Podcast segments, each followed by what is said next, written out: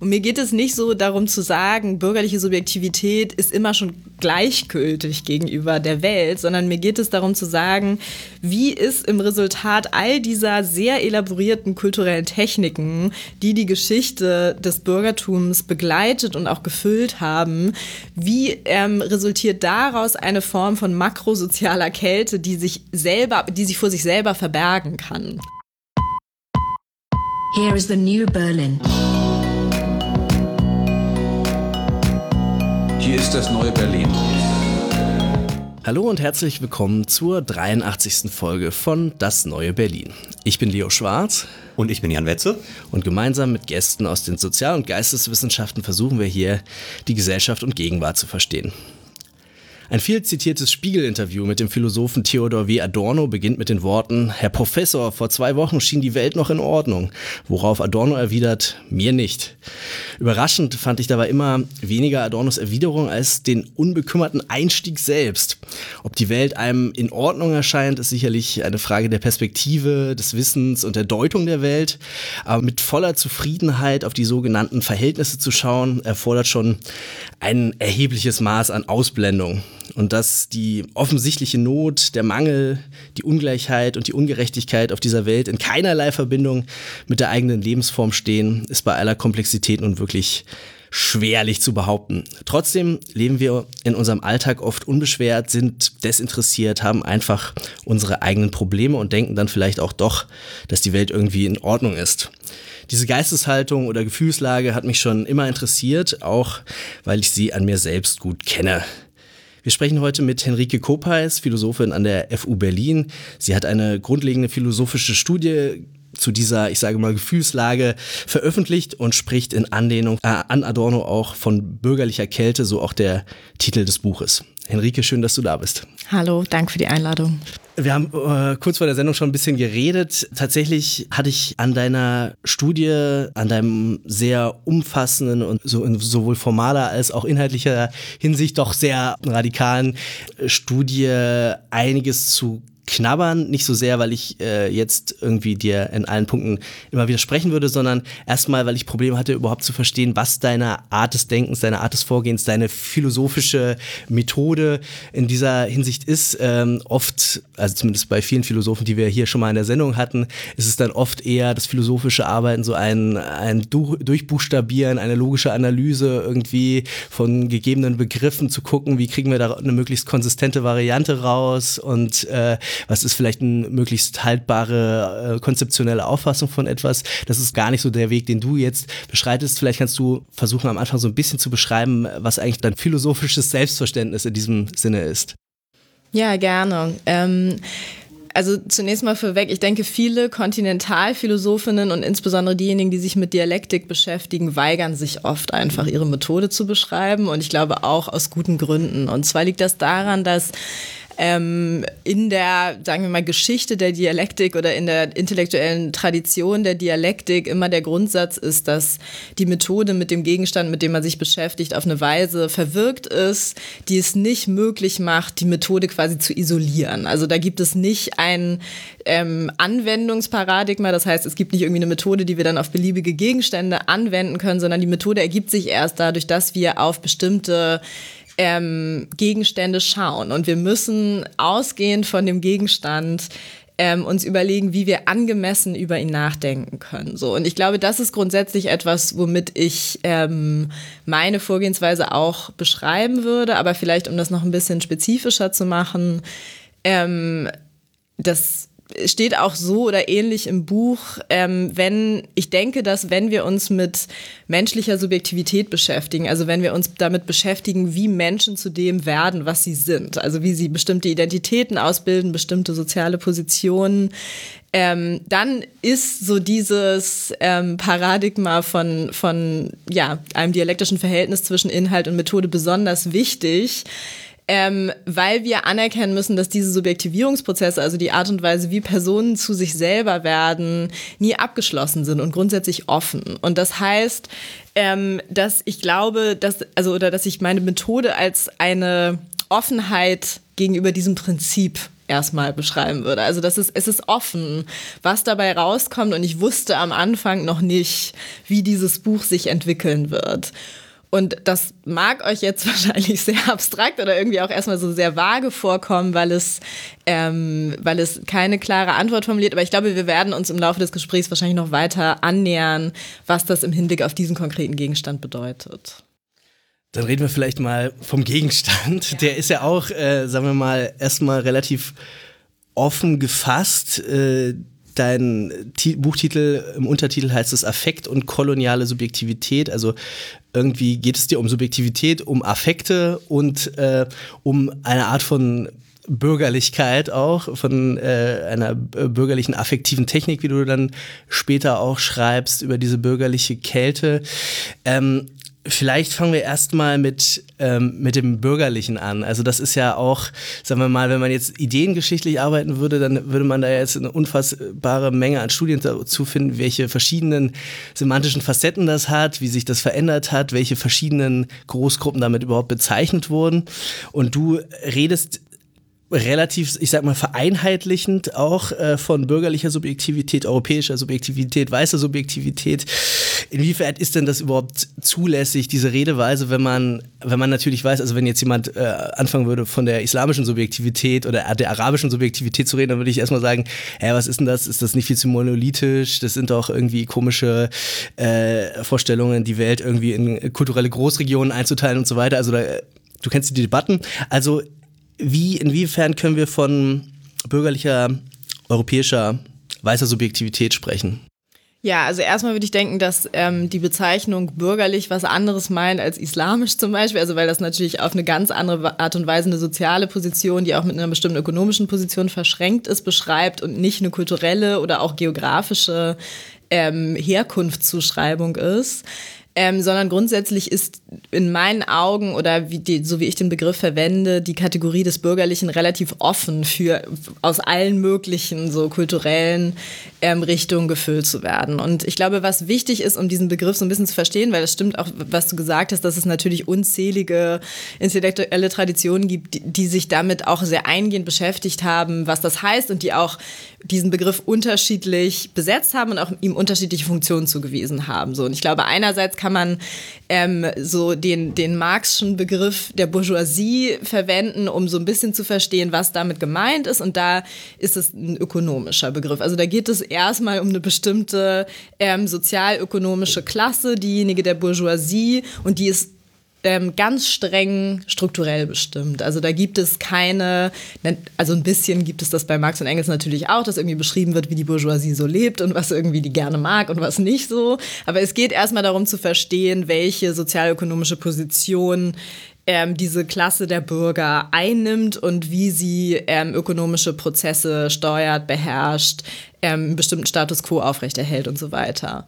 Ich würde sagen, für meinen Begriff des Bürgerlichen ist das ein Aspekt, aber das ist nicht der Hauptaspekt. Also mir geht es darum, einem bestimmten Ökonomismus auch zu entgehen und ähm, eine vielleicht andere, das, hat, das hattest du mir auch schon mal gegenüber angedeutet, nämlich die Bezeichnung des Citoyen quasi oder Citizen dazu zu nehmen, die ein bestimmtes Verhältnis zum Staat beschreibt. Und ich glaube, dieses Verhältnis zum Staat, das beschreibe ich im Buch zum Beispiel anhand des Verhältnisses zur Europäischen Union. Also wie eine, eine Mittelklasse in Europa ähm, ein affirmatives Verhältnis zu der Europäischen Union und auch den, den zugehörigen Staaten aufbauen kann, weil ihre Interessen von dieser Institution relativ gut vertreten werden und dadurch auch eine bestimmte ähm, affektive Bindung an diese Institutionen entsteht. Also das ist so eine, das ist auch eine Identifikationsfrage, eine Frage von politischer Positionalität, die spielt da auch mit rein.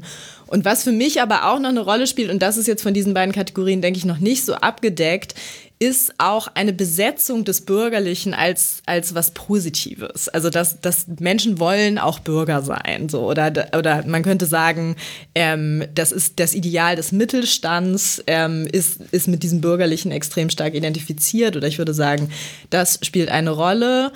Und dann der letzte Aspekt, der, der auch sehr wichtig ist, den hast du auch schon kurz angedeutet, ist ähm, der Aspekt des Weißseins. Und ähm, ich beschreibe das auch an einer Stelle so, dass ich sage, Bürger sein ist eine Modifikation von Whiteness. Und Whiteness könnte man, das, da kommen wir vielleicht später noch drauf zu sprechen, könnte man sagen, das ist eine fast globale Beschreibung für ein bestimmtes Privileg, das durch ähm, den Kolonialismus sich ausgebildet hat, das dadurch irgendwie eine bestimmte Machtposition entfalten kann bis in die Gegenwart. Und das Bürgersein ähm, würde ich sagen, ist, ein, ist eine europäisch spezifische Modifikation davon. Und ich glaube, ich finde es wichtig, das spezifisch zu machen, weil das Bürgersein auch eine Position ist, aus der ich sprechen kann. Das vielleicht so als letztes, ähm, dass es dieses Buch natürlich auch eine Auseinandersetzung ist mit dem eigenen und mit dem, ähm, auch mit den Institutionen, in denen ich mich bewege, ähm, die Art und Weise, wie ich aufgewachsen bin und so weiter. So. Und das, das alles will dieser Begriff eigentlich ähm, andeuten, auffangen, ja. Okay, aber da sind ja dann auch schon gewisse Widersprüche enthalten, ob nun produktiv oder nicht, äh, sagen wir dahingestellt. Also, aber der Staatsbürger ist ja schon mal irgendwie sagen wir mal, eine Kategorie, die mehr eine Art von, von Gleichheit impliziert, von, äh, sagen wir mal, bürgerlicher Revolution, von Verallgemeinerung der Rechte, als äh, die Bourgeoisie, die eben innerhalb der, äh, dieser bürgerlichen Gesellschaft eine bestimmte Machtposition einnimmt, weil sie eben zum Beispiel Produktionsmittel besitzt. Ähm, aber das ist, das ist sozusagen für dich erstmal okay, dass es da so eine Grundspannung gibt, ähm, weil du eben äh, erstmal mit einem Art heuristisch offenen Begriff arbeitest, ja? Ja, ich glaube, so könnte man das sagen, ne? Also, dass der Begriff heuristisch offen ist und tatsächlich erstmal selber rausfinden will, was er ist, oder das, das ist dann vielleicht diese methodische Offenheit, die ich am Anfang ähm, versucht habe zu beschreiben. Und zweitens geht es, glaube ich, auch darum, diese Begriffe so ein bisschen zu aktualisieren oder so zu gucken, welche ganzen Überlagerungen finden in der Gegenwart statt, so, weil es ist, ein, also das ist auch eine Gegenwartsdiagnose. Also ich behaupte, behaupte dann nicht, dass das, was ich da beschrieben habe, aufs 18. Jahrhundert genauso zutrifft wie auf die Gegenwart. Oder ich würde fast behaupten, dass eine bürgerliche Subjektivität und Haltung im, vielleicht im 18. Jahrhundert noch besser funktioniert hat als moralische Instanz, als sie jetzt funktioniert. Sondern mir geht es darum, anhand auch der vielleicht der Genealogie ähm, des, des Begriffs des Bürgerlichen zu verstehen, welche ganzen Besetzungen, Hoffnungen, affektiven ähm, ja, welche affektive Attraktivität in diesem Begriff steckt, ähm, weil man die, glaube ich, nicht mehr ohne weiteres erkennt. Und ich glaube, das ist so ein bisschen der Umgang mit den Widersprüchen. Also mir geht es nicht darum, am Ende so einen glatten Begriff herauszubekommen, um zu sagen, das ist so die, die universelle Definition des Bürgerlichen, sondern mir geht es irgendwie darum, zu zeigen, was hat das Bürgerliche alles so bedeutet und warum, warum gibt es das immer noch? Obwohl, und da kommt man vielleicht dann auch so zu dem politischen Einsatz des Buches, ähm, wir eigentlich seit Marx wissen, dass die bürgerliche Gesellschaft und die bürgerliche Demokratie ähm, ein Problem ist für Gleichheit oder halt ein Problem darstellt, um bestimmte Ungerechtigkeiten zu überwinden. So. Und, und ich glaube, mir geht es ein bisschen darum zu untersuchen, welche Kräfte dafür sorgen, dass das nicht passiert und, äh, und ich glaube, diese Kräfte, die können auch, die können unterschiedlich wirken und die können zusammenwirken, obwohl sie teilweise widersprüchliche Ideen davon enthalten, was Bürgersein so bedeutet. So, ja, weil sich das halt trotzdem so anfühlt. So, das ist, glaube ich, das ist auch ein, ja, das ist auch ein Punkt über Gefühle, die da drin stecken. Über Gefühle müssen wir auch noch reden. Äh ist, sind Affekte dasselbe wie Gefühle eigentlich oder ist das noch was, was anderes? Du kommst auch aus einem so einem Forschungsbereich, Affective Societies heißt der, glaube ich. Äh, ist das ähm, gleichzusetzen? Ähm, da, also da kann ich jetzt natürlich auch sehr viel darüber erzählen, was diese Forschung so ergeben hat. Aber ich glaube, jetzt ähm, für unseren Kontext ist es schon, also ich würde sagen, ja, Affekte sind Gefühle. Es gibt aber einen Unterschied zum Beispiel zwischen Affekten und Emotionen. Und insgesamt ähm, würde ich denken, Affekte ähm, versuchen, also oder der Begriff des Affekts versucht eine Kategorie anzubieten anzubieten, wie man die soziale Manifestation von Gefühlsstrukturen beschreiben kann, wohingegen der Begriff der Emotion meistens eher individuelle Phänomene meint und vor allem auch klarer benennbare ähm, singuläre ähm, ja, Manifestation von, von einzelnen Gefühlen. Also so wie sowas, Freude, Trauer und genau, so. Genau, Freude, Trauer, Scham und okay. so weiter. Das sind, die, sind, die können wir irgendwie erkennen. Wir haben Kategorien dafür, wir haben irgendwie Kriterien dafür, wann die sich einstellen. Und, ähm, und, und Affekte sind eigentlich, also man kann das auch aus einer philosophischen Tradition ähm, beschreiben, mit Spinoza und Deleuze vor allem, ähm, sind eigentlich erstmal Intensivierungen. Also es ist sowas so total abstraktes, da geht es irgendwie erstmal so darum zu verstehen, wann sind Konstellationen intensiver und weniger intensiv, mehr intensives mehr Affekt, weniger intensives weniger Affekt. Und, ähm, und dann kann man aber ähm, eine soziale Analyse dieser Intensivierungen anschließen und sich zum Beispiel fragen, ähm, was bedeutet es, dass eine Gesellschaft wütend ist oder dass irgendwie man in einer Gesellschaft eine extreme Spannung oder eine extreme ähm, ja, extreme Widersprüchlichkeiten wahrnimmt in der Stimmung zum Beispiel, die es gibt. Und, ähm, und ich glaube, dafür eignet sich so ein Affekt, also der Begriff des Affekts sehr, sehr gut, weil der auch im, noch nicht immer weiß, ähm, was die Bezeichnung dafür ist, was sich da intensiviert, sondern eigentlich erstmal so eine Strukturanalyse ist von, was sind so die Gefühlsbewegungen innerhalb einer gegebenen Gesellschaft, ohne dass immer schon klar sein muss, alle sind wütend oder alle sind traurig oder alle haben irgendwie Verlustängste oder so, sondern man guckt erstmal, aha, aha, aha, hier passiert irgendwie was und wie kann man das nun gut analysieren? Okay, das verstehe ich. Also es ist ein bisschen soziologischer einfach. Alles klar. Also auch der Versuch, eben Gesellschaft zu verstehen, ohne dass man einen Begriff schon davon hat. Also das ist ja dieses Genau, dieses, die Stimmung ist vielleicht auch ein guter Begriff, ja, okay. Genau, die Stimmung ist ein guter Begriff und vielleicht um noch eine andere, so auch, das ist auch eine methodische Setzung anzuschließen, wie Affekt ähm, Theorie da, wo ich jetzt arbeite, ähm, funktioniert. Da gibt es den Begriff des affektiven Arrangements, der noch so sehr wichtig ist. Und das versucht irgendwie zu beschreiben, dass bestimmte räumliche und zeitliche Anordnungen auch eben gefühlte Stimmungen produzieren können. Also es gibt zum Beispiel, so ein einfaches Beispiel ist so die Schule. Also das ist auch von Foucault zum Beispiel als Disziplinarregime bezeichnet worden und man kann aber auch, man kann das auch so analysieren, dass man sich fragt, okay, welche ganzen affektiven Einstellungen und Anordnungen, Erwartungen und, ähm, und Vorbilder prägen diesen Raum auf eine Art und Weise, dass Menschen sich da so oder so fühlen, wenn sie in diesen Raum reinkommen. Und dafür eignet sich diese Art von Analyse einfach sehr gut. Alles klar. Jetzt hast du gesagt, du machst so eine Art genealogischen Zugang zur Bürgerlichkeit. Jetzt machst du aber trotzdem nicht so, also gehst jetzt nicht in die Ideengeschichte irgendwie der Moderne oder schon auch, aber ähm, gleichzeitig startest du da, wo auch schon äh, die Dialektik der Aufklärung startet, bei Odysseus, äh, was ja schon bei denen relativ kühn war, die Bürgerlichkeit so weit zurückzudatieren und dann auch noch in einem nach heutigen Maßstäben fiktionalen Text. Äh, was genau für eine Rolle spielt für dich dieser Mythos des Odysseu, äh, Odysseus innerhalb deiner Argumentation und inwieweit kann so ein literarischer Text jetzt uns was über Bürgerlichkeit der Gegenwart verraten?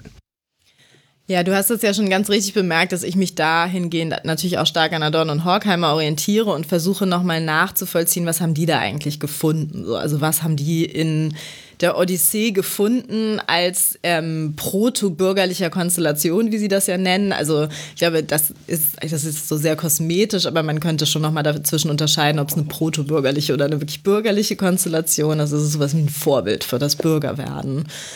Und, ähm, und ich glaube, ich habe dann, als ich nochmal angefangen habe, darüber nachzudenken, also auch über die Dialektik der Aufklärung, schon einfach in der ähm, Odyssee nochmal versucht, diese, diese Konstellation zu finden und so einfach sich zu fragen, was ist Odysseus eigentlich für ein Subjekt? Also was ist das für ein Typ? so. Und wenn Adorno und Horkheimer das als protobürgerliche, protobürgerliches Subjekt beschreiben, was bedeutet das für den Begriff? Ähm, des Bürgerlichen. Also ich vertraue Adorno und Horkheim auch relativ stark, so was, was, ihre, was ihre Lesart angeht. Und die, ähm, die Aspekte, die dabei irgendwie eine große Rolle spielen, ähm, ist zum einen, ja, also die Art und Weise, wie Odysseus Macht entfaltet ähm, zu seinem eigenen Vorteil. Also es gibt diese, diese ausbeuterische Konstellation oder das Verhältnis, das er zu seinen Gefährten hat. Also dass es im Prinzip die Gefährten sind, die ihm ermöglichen, diese Abenteuer zu bestehen. Und am Ende ist er aber der Einzige, der lebend nach Hause kommt. Alle anderen sind gestorben. Und diese Art der Rücksichtslosigkeit, da nehmen Adorno und Horkheimer auch drauf Bezug. Ähm, und was aber interessanter und vielleicht auch noch komplexer ist, ist ähm, seine sinnliche Einstellung zur Welt. Und ähm, ganz entscheidend dafür ist die Passage der Sireneninsel, eine sehr berühmte Szene der Odyssee, in der ähm, Odysseus ähm, und seine Männer quasi auf dem Schiff die Sireneninsel passieren und die, die, der Mythos ist eben der, dass die Sirenen ähm, mit ihrem Gesang bisher alle verführt haben und niemand diese Passage geschafft hat.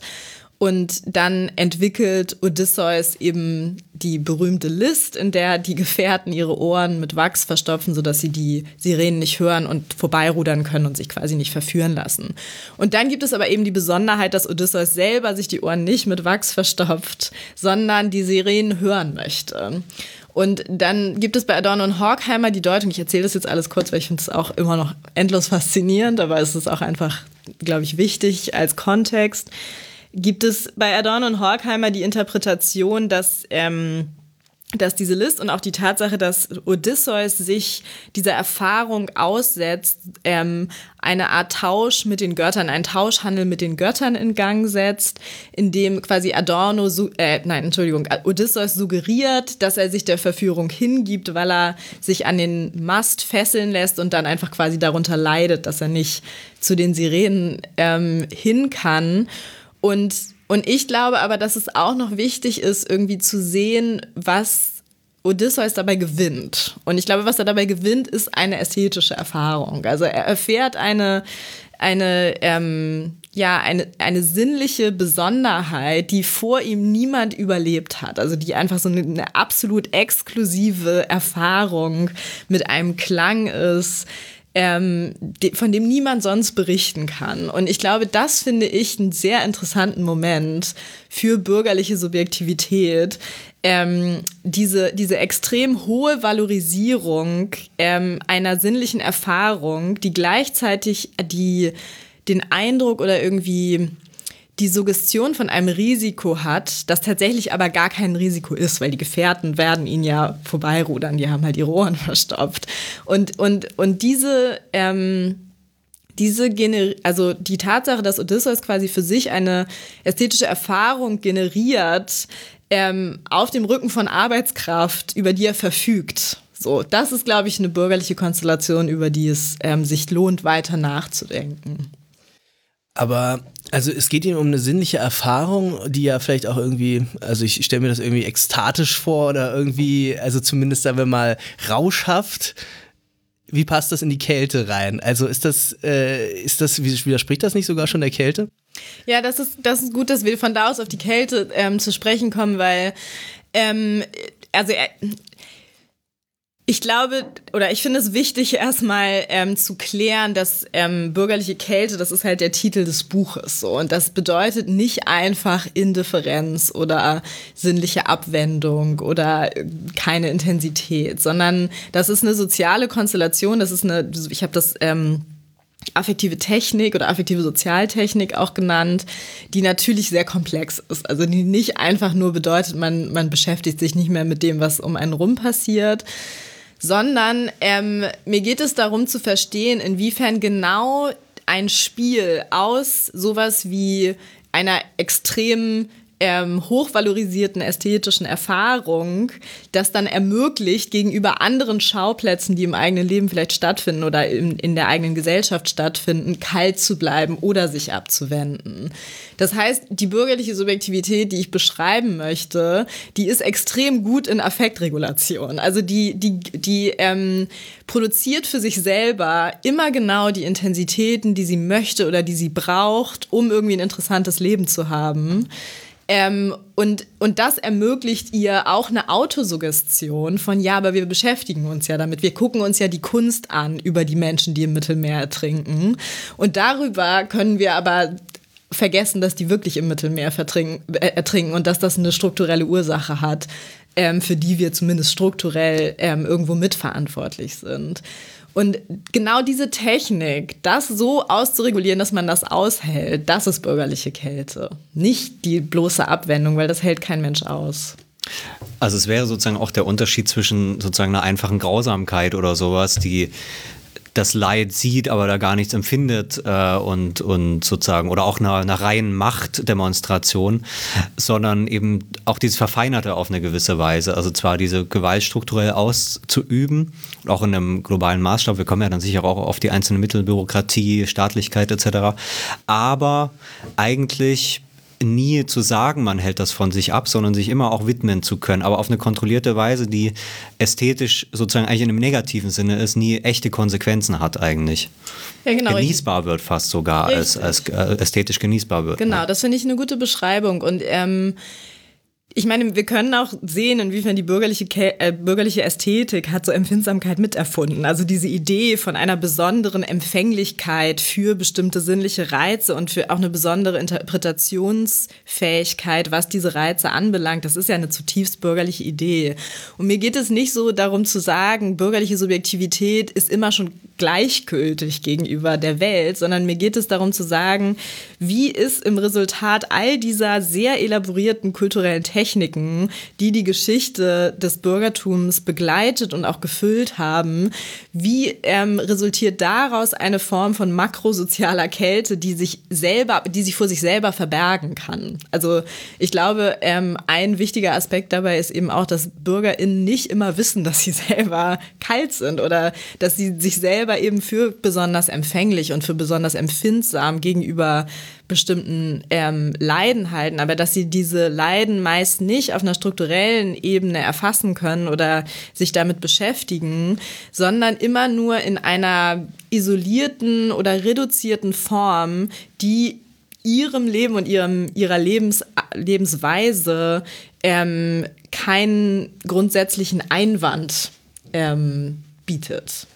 Da hatte ich mich immer gefragt, verweist diese schon irgendwie ja kritische Analyse nicht auch auf einen Begriff von emotionaler Authentizität, der vielleicht auch irgendwie sozialtheoretisch ein bisschen schwierig ist? Also brauchen wir nicht auch sozusagen ästhetische Formen, kulturelle Formen, äh, Sinnstrukturen überhaupt grundsätzlich, anthropologisch möchte ich fast sagen, aber nicht ganz, äh, dann äh, äh um, um uns sozusagen äh, und Gefühle anzueignen? Also äh, ist es nicht so, dass es, also, wenn es jetzt so eine, so, eine, so eine naive Entfremdungstheorie wäre, die du nicht machst, äh, wäre es ja irgendwie, also es gibt da irgendwie die wahren Gefühle und dann gibt es irgendwie die Entfremdung und dann sind die irgendwie nicht mehr so, wie sie sein sollen oder so. Aber ist das nicht eigentlich immer in der kulturellen Matrix sozusagen drin, die Affektivität so oder so unausweichlich?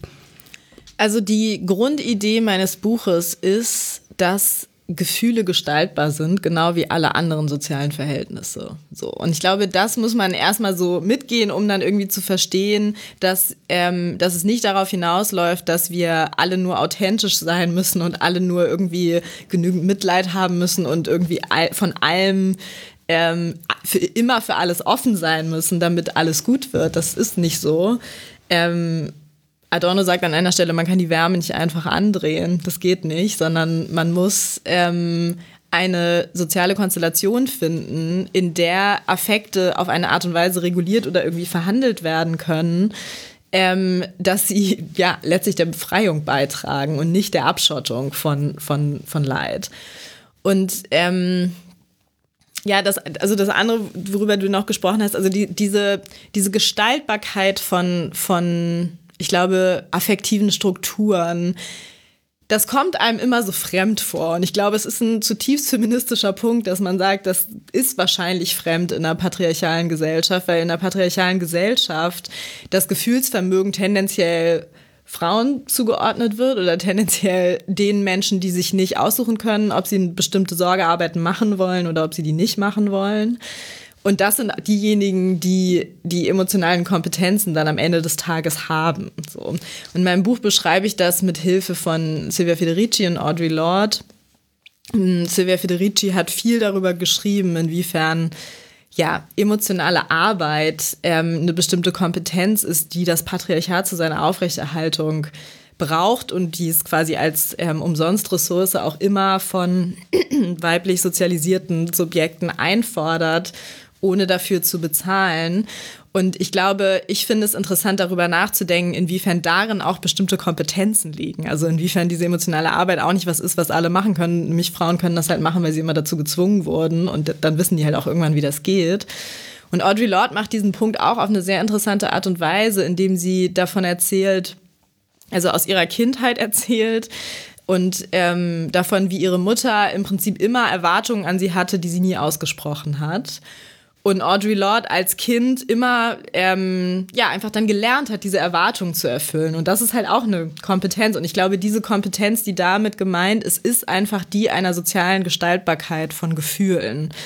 Und interessanterweise, das ist auch ähm, ein Aspekt, wo ich ähm, ja Adorno kritisch lese oder wo ich quasi nicht mehr auf seiner Seite bin, gibt es in, in Adornos Schriften scheint manchmal so ein bisschen eine Vorstellung von, von dieser Authentizität, die du, glaube ich, meintest, durch. Also, dass Adorno irgendwie schon die Vorstellung zu haben scheint, wenn wir irgendwie alle nicht so entfremdet wären oder wenn wir alle irgendwie und einfach mal so uns auf unser Inneres besinnen, dann wird es schon alles gut, so, oder dann, dann wissen wir schon, was richtig und was falsch ist.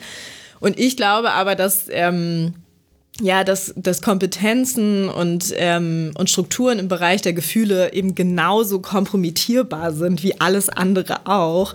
Und ich halte das für relativ naiv anzunehmen, das hattest du ja auch angedeutet, ähm, dass wir eben dass das Mitleid immer gut ist oder dass wir automatisch immer wissen, was jetzt das authentische Gefühl ist, wenn wir uns nur mal darauf besinnen. Das ist nicht so. Hallo, entschuldigt die kurze Unterbrechung. Danke, dass ihr unseren Podcast hört. Das Neue Berlin ist ein unabhängiger, kostenloser und werbefreier Podcast, in dem wir versuchen, die Gesellschaft zu verstehen. Die Geistes- und Sozialwissenschaften in all ihrer thematischen Breite helfen uns dabei.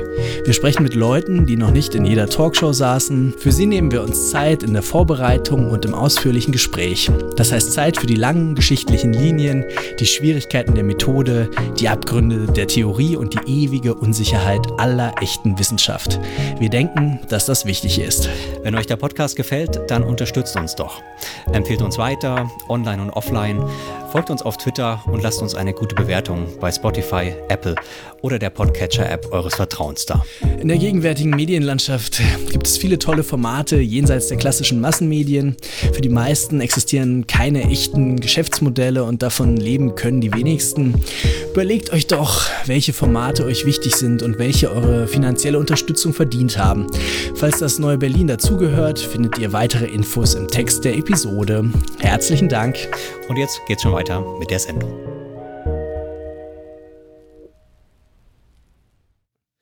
Ja, Mitleid ist ein gutes Thema. Ähm, damit können wir, glaube ich, auch zu deiner ersten, ich sag mal, Fallstudie kommen oder eigentlich der zweiten, äh, je nachdem. Also du, du hast eine sehr interessante Struktur da auch in deinem Buch. Du, dein, dein Buch ist nach ähm, Meeren eingeteilt, äh, was äh, auch schon sehr irgendwie, sagen wir mal, für meine Augen sehr literarisch wirkt. Also Odysseus ist Ägäis und im zweiten Teil Mittelmeer thematisierst du die europäische Grenzschutzpolitik mit all ihren äh, verheerenden, inhumanen Folgen und auch den Umgang von äh, mit geflüchteten Menschen, unter anderem dann auch in den ähm, Ankerzentren in Deutschland beispielsweise. Ähm, und du beschreibst dort auch ähm, redest dort auch von Mitleid, nicht wahr? Also, und zwar aber in, in, einer Form, die auch sehr kritisch ist, eben auch kontraintuitiv eigentlich. Also, äh, man könnte ja denken, Mitleid wäre eigentlich das Gegenteil von bürgerlicher Kälte. Was, wenn nicht Mitleid? ähm, was, äh, wie ist da dein Gedankengang? Ja, das greift den Punkt wieder auf, den wir eben besprochen haben. Ähm, ich denke nicht, dass, also erstmal glaube ich nicht, dass Mitleid irgendwas Natürliches ist, was wir einfach haben und was dann ähm, mobilisiert werden kann und das immer automatisch zur Verfügung steht und niemals verloren geht. Also das so vorweg.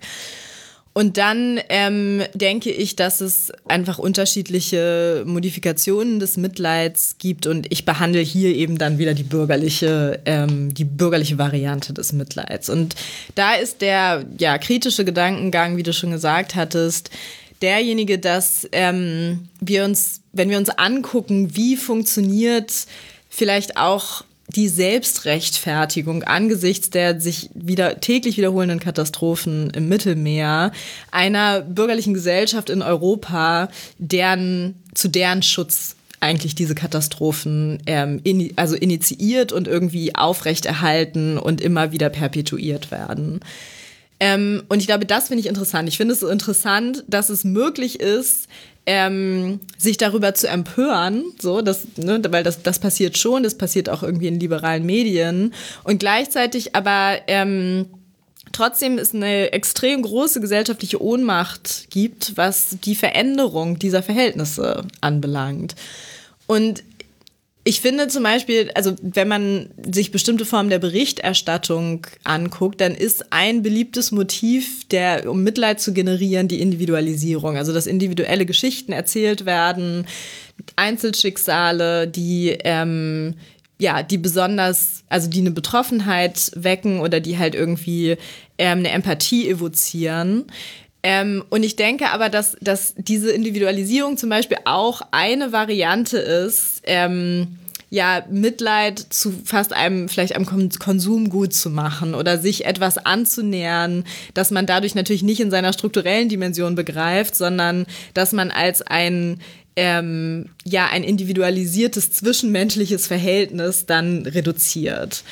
Und diese ähm, ja, diese Struktur oder diese Tendenz oder diese Technik, die hat, glaube ich, auch in dem, was in Deutschland 2015 Willkommenskultur genannt wurde, eine extrem große Rolle gespielt. Also, dass natürlich persönliche Begegnungen meistens dazu beitragen, dass Menschen sich bestimmten Schicksalen und auch bestimmter, einer bestimmten Hilfsbedürftigkeit besser öffnen können. Und daran ist auch an sich überhaupt nichts auszusetzen. Natürlich ist das auch begrüßenswert, dass Menschen das weiterhin machen.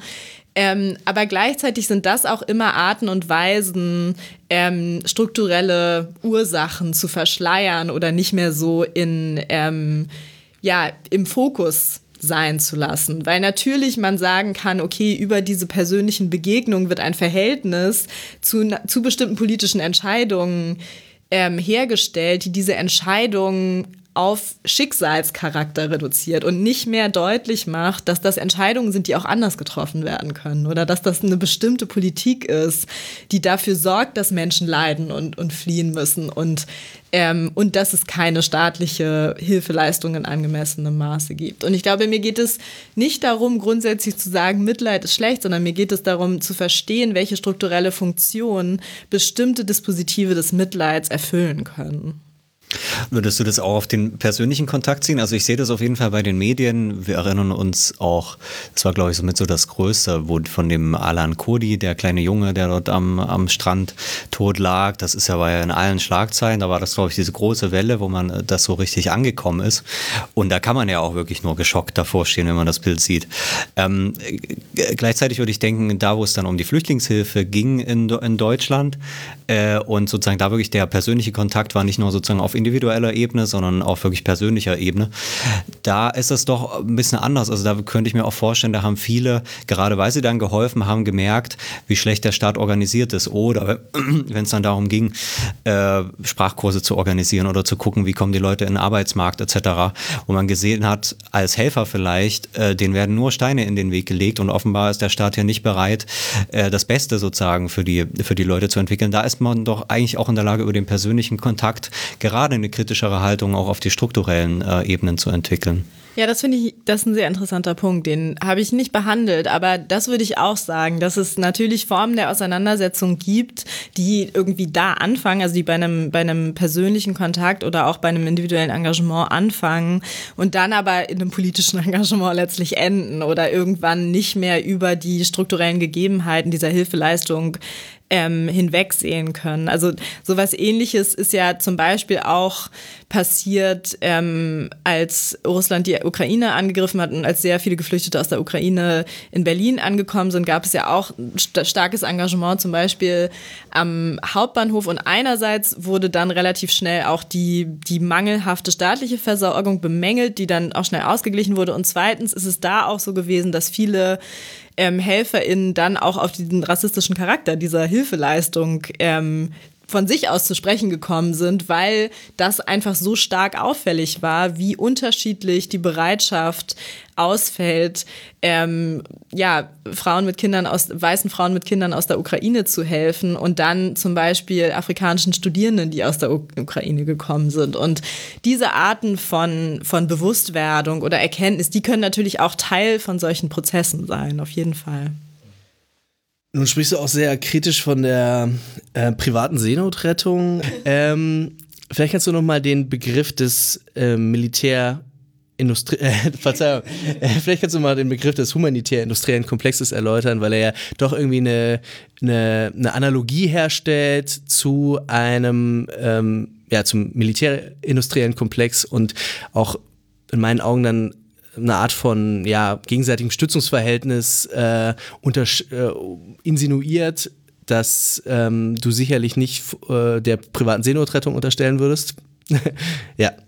Ja, genau. Also das, ähm, das ist, kann ich verstehen, dass das erstmal ähm, vielleicht eine Irritation auslöst, vor allem weil dieser, also ne, weil der Begriff des Humanismus natürlich auch ähm, immer noch eine extrem wichtige politische Funktion hat, vor allem was so, ich glaube, internationale Politik anbelangt, dann ist Humanismus ja schon immer noch so das, worauf unterschiedliche Akteurinnen versuchen, sich zu einigen als, als irgendwie ethisches Leitmotiv. Und, ähm, und die, die ökonomische Interessenslage, die versucht wird, mit diesem Begriff des humanitär-industriellen Komplexes darzustellen, ist einfach erstmal die, dass es Situationen gibt, in denen äh, humanitäre Hilfe anstelle von politischer Veränderung ähm, angeboten wird. Also es gibt Konstellationen, in denen humanitäre Hilfe und auch die, die Reduktion eines Engagements auf humanitäre Hilfe wiederum strukturelle Ursachen, strukturelle Grundprobleme ähm, ausblendet und, ähm, und versucht dadurch bestimmte eigentlich bereits illegitime ähm, ja, mh, Übergriffe nachträglich legitimiert werden. Also indem man sagt, ja, aber wir helfen doch, muss man nicht mehr an die, an die Ursache ran. Und was jetzt diesen spezifischen Fall der Seenotrettung ähm, anbelangt, ist es auf keinen Fall so, dass dabei die Seenotretterin irgendeine Schuld trifft oder dass die dafür verantwortlich sind, weil es in diesem humanitär-industriellen Komplex auch nicht, meistens nicht die Helferinnen natürlich sind, die da irgendwas dran ändern können und das sind natürlich auch nicht die Schuldtragenden. Aber es gibt, also Didier Fassin hat dazu gearbeitet zum Beispiel, also es gibt einfach ähm, bestimmte international arbeitende NGOs, die äh, bestimmte staatliche Interessen einfach vertreten und damit dann auch ökonomische Interessen. Ähm, und es ist eher auf dieser Ebene von, von Schulterschluss zwischen Staaten und NGOs, ähm, dass diese Interessen irgendwie eine Rolle spielen oder ausgespielt werden. Und ich glaube, das ist alles, worum es dabei geht. Dieser Vergleich zum militärindustriellen Komplex, also diese, diese Bezeichnung des industriellen Komplexes, die gibt es inzwischen in relativ vielen Genres und die wird auch in vielen Genres verwendet, um irgendwie zu verstehen, welche unterschiedlichen Lebensbereiche oder ne, welche unterschiedlichen also Prison Industrial Complex gibt es, es gibt auch einen pharmakologischen industriellen Komplex und so weiter, welche unterschiedlichen Lebensbereiche durchwirkt sind von ökonomischen Interessen in einer Art und Weise, die nicht ohne weiteres erkennbar ist und die auch nicht ohne weiteres von Akteurinnen, die in diesem Bereich arbeiten, von einem Tag auf den anderen unterbrochen werden kann, sondern es geht einfach genau darum zu gucken, wie sind bestimmte ökonomische Interessen in ganzen ja, Industrien auf eine Art und Weise fixiert ähm, und gesellschaftlich verankert, dass man eine relativ umfassende Analyse braucht, um wieder darauf zu kommen, was ist eigentlich das Verhältnis zwischen Seenotrettung und der Europäischen Union. Und dann ist es natürlich so, dass die Europäische Union ein Interesse daran hat, dass private Seenotrettung stattfindet um, ja, also um erstens das selber nicht machen zu müssen und um selber die politische Frage der Migrationspolitik nicht anders beantworten zu müssen, als sie es jetzt machen. Und das ist eigentlich erstmal alles, was damit gemeint ist. Okay, also wenn die Europäische Union daran interessiert ist, da, also gut, da könnte man auch drüber nachdenken, äh, aber du sagst ja auch, es gibt ein ökonomisches Interesse. Also ich will jetzt nicht, will jetzt nicht so lange drüber reden, aber ist das wirklich so? Ist, ist, ist Sea-Watch, äh, hatten die irgendwie ein ökonomisches Interesse? Ist, hängt das Nein, ökonomische Interesse mit dem anderer zusammen? Nein, das ökonomische Interesse ist nicht, was, sea also Sea-Watch hat dieses ökonomische Interesse ja. nicht, sondern die Staaten der Europäischen Union haben ökonomisches okay. Interesse. Okay, also ja. weil das, das wäre zumindest, glaube ich, jetzt beim Prison Industrial äh, Komplex der Fall, dass die Gefängnisbetreiber eben äh, die Arbeitskräfte ihrer, ihrer äh, Insassen äh, ausbeuten können, auch, dass sie einfach ein ökonomisches Interesse haben, dass die nie wieder freikommen, auch, dass, dass, dass dieses ganze ja. System eben äh, sich selbst perpetuiert aus ökonomischen Interessen, aber dass auch äh, die Institution selbst ähm, daran ein Interesse hat und nicht eins an Rehabilitation zum Beispiel. Genau, das ja. stimmt. Und dann aber in, also in, in der Folge haben natürlich auch Staaten Interesse daran, weil sie sich zum Beispiel nicht um Rehabilitation kümmern müssen. So, also das ist, ich glaube, so, so könnte man diese Verschränkung denken. Okay. Es ist aber eigentlich schon wieder eben dieses Muster, dem wir, also das du vorhin schon überhaupt genannt hast. Also dass man einerseits äh, sozusagen die, die wirtschaftliche Übermacht natürlich der westlichen Staaten hat, ähm, inklusive dann Klimawandel natürlich auch den Folgen, ähm, für die ja irgendwie die westlichen Staaten zu, ich kenne die Zahlen nicht, aber irgendwie so 90 Prozent oder sowas des CO2s dürften wir ja sozusagen in den letzten 150 Jahren produziert zu haben. Das heißt eigentlich auch ursächlich zum Teil für große Naturkatastrophen oder sowas, für verantwortlich zu sein. Ähm, aber wenn dann diese Katastrophen passieren, nicht zu fragen, wie kann man langfristig irgendwie Umlageverfahren finden oder dafür sorgen, dass, die, dass sich die ökonomischen Unterschiede ausgleichen langfristig, ähm, sondern dann zu sagen, oh, es ist ja ganz schlimm und wir schicken da jetzt äh, das THW hin und, und so weiter. Und da aber sozusagen die Verbindungen nicht zu sehen, sodass man vielleicht sagen kann, es ist nicht das ökonomische Interesse, aber so ein bisschen das Interesse, ähm, das Schlimmste eigentlich zu verhindern und ja tatsächlich oder doch Leben zu retten etc. Es ist ja eine Hilfe. Langfristig eigentlich nicht die Konsequenzen daraus zu ziehen.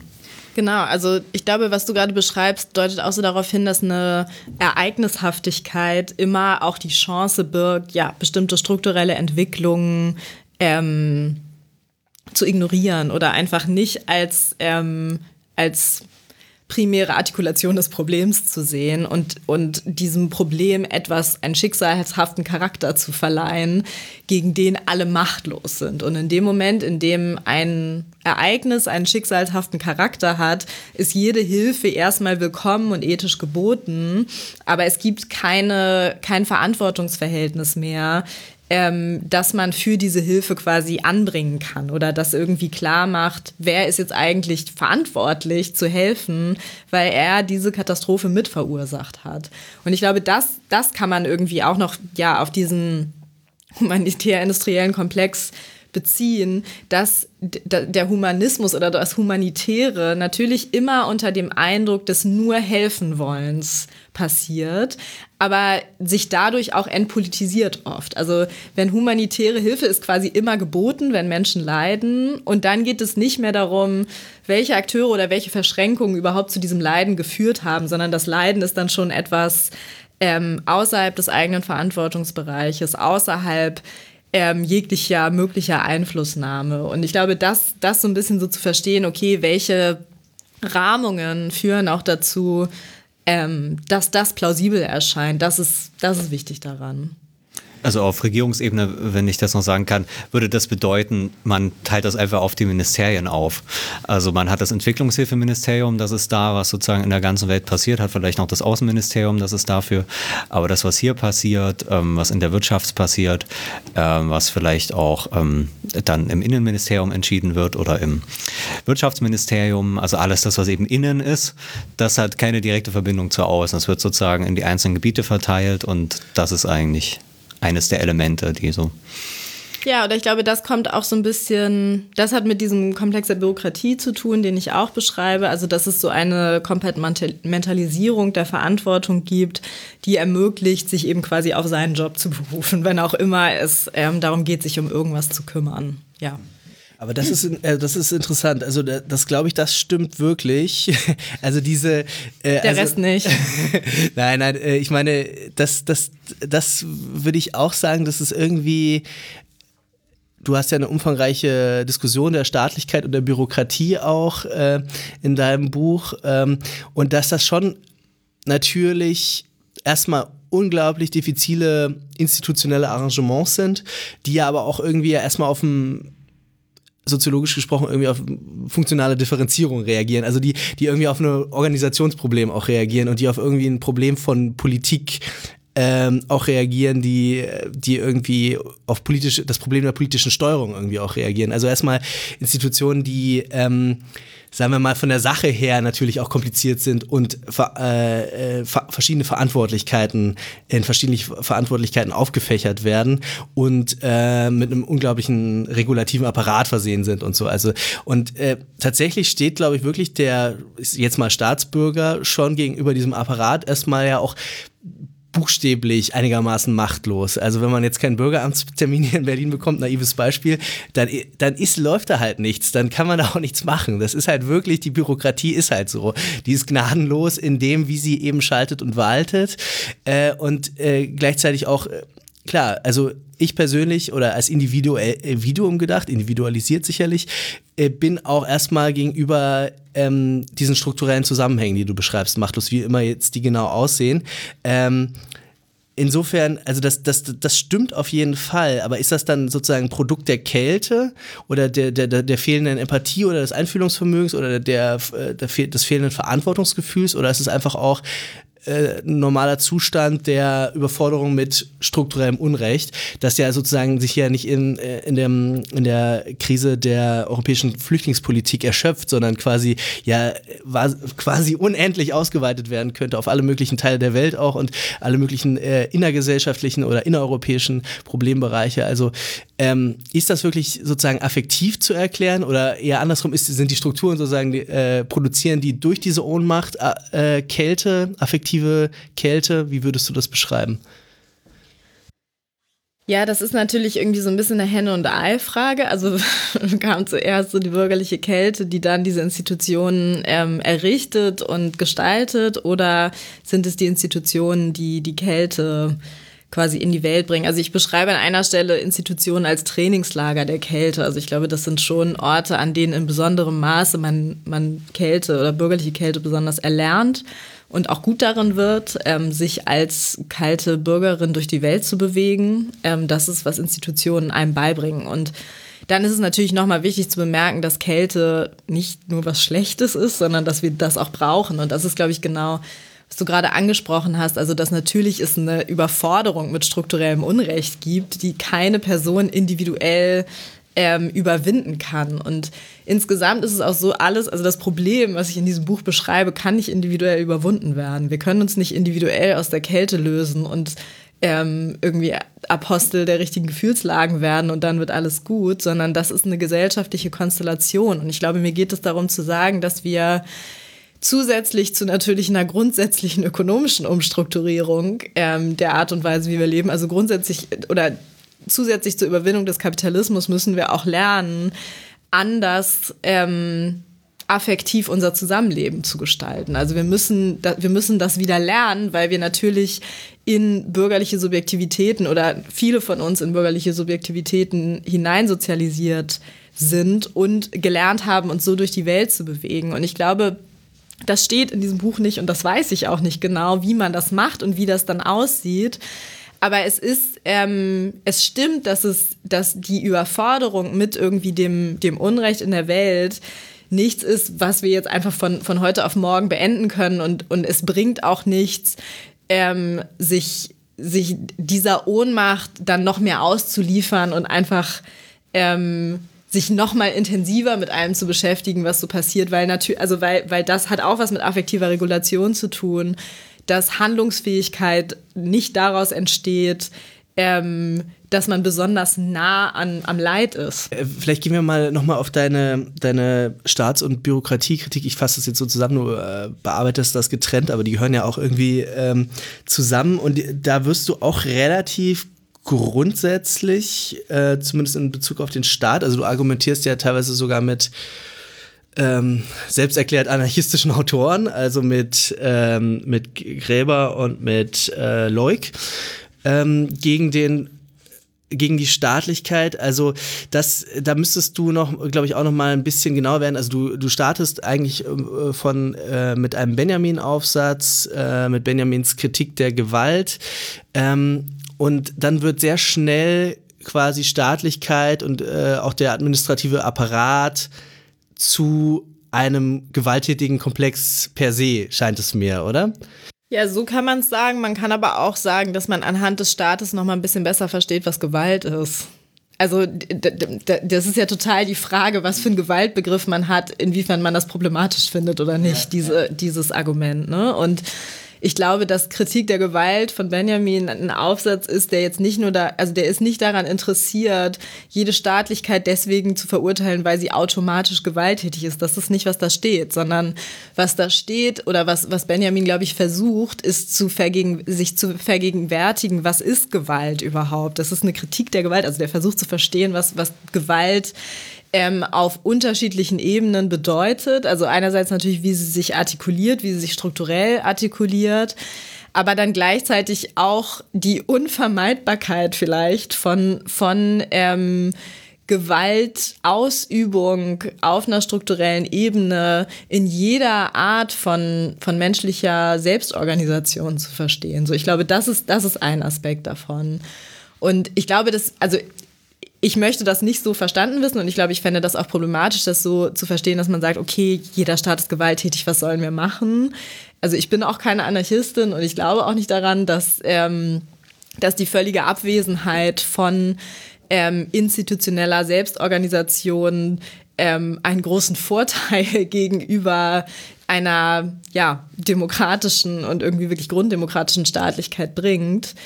Ähm, aber ich glaube, dass dieses Argument trotzdem extrem wichtig ist, um den Einsatz zu verstehen, mit dem man es zu tun hat, wenn man so, so, so eine Art von Selbstorganisation ähm, anstrengt oder versucht, die zu, ähm, die zu etablieren, die zu institutionalisieren und irgendwie bleibende Strukturen zu schaffen. Dann hat man es einfach immer damit zu tun, dass dass, dass man sich auf dem Boden der Kontingenz bewegt und dass es niemand das Recht dazu hat. Und ich glaube, darüber sich klar zu werden, ähm, ist hilfreich, um sich zu fragen, welche Art von Selbstorganisation können wir überhaupt wollen? Was können wir überhaupt zusammen wollen? Und wie können wir diese Art von, ähm, von Wille artikulieren und umsetzen? Und ich glaube, das ist eine extrem delikate Frage und ähm, vielleicht auch die Absicht oder der Hintergrund dieses Kapitels ist, ja, den delikaten Charakter nochmal klar zu machen.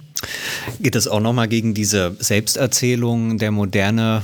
Ähm, die ist ja, glaube ich, auch überhaupt in der Gewaltsoziologie und dieser Forschung heute äh, eigentlich nicht mehr konsensfähig, ähm, dass Modernisierung und gerade dieser moderne Humanismus, Mitgefühl etc., das und natürlich auch die Verstaatlichung eigentlich eben das Ende der Gewalt bedeutet, ne? weil der moderne Staat, also ist ja auch diese ganze Foucault-Sache, nicht mehr äh, seine Subjekte foltern muss etc., sondern äh, das wird alles gewaltlos gemacht.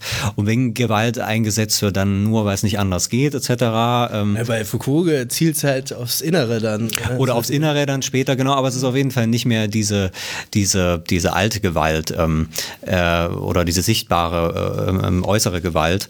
Ähm, und dass das eigentlich Modernisierung bedeutet, aber man gleichzeitig sehen kann, diese, auch diese alte Gewalt, äh, wo Leute sterben, wo Leute ähm, äh, ja, leiden müssen, ähm, die ist auch immer noch irgendwie in diesem Gebilde drin. Die sieht ganz anders aus, die sieht man nicht mehr. Dein Argument wäre, die sieht man äh, sozusagen äh, rassisch strukturiert oder rassistisch strukturiert nicht mehr, weil manche erfahren diese alte staatliche Gewalt noch. Ähm, das, das wäre eigentlich das Argument, dass das ähm, verdeckt einfach irgendwie ist, oder?